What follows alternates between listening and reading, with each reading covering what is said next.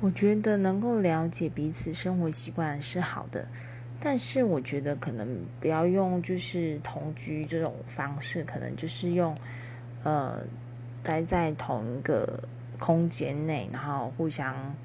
生活看看。因为同居的话，就会牵涉到就是嗯身体上亲密关系。那我觉得那个在结婚之前。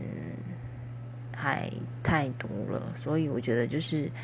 嗯，能够了解彼此生活习惯，然后，然后能够看到对方就是自己在家里那一面，这样子的相处模式就可以了，可以不用到同居。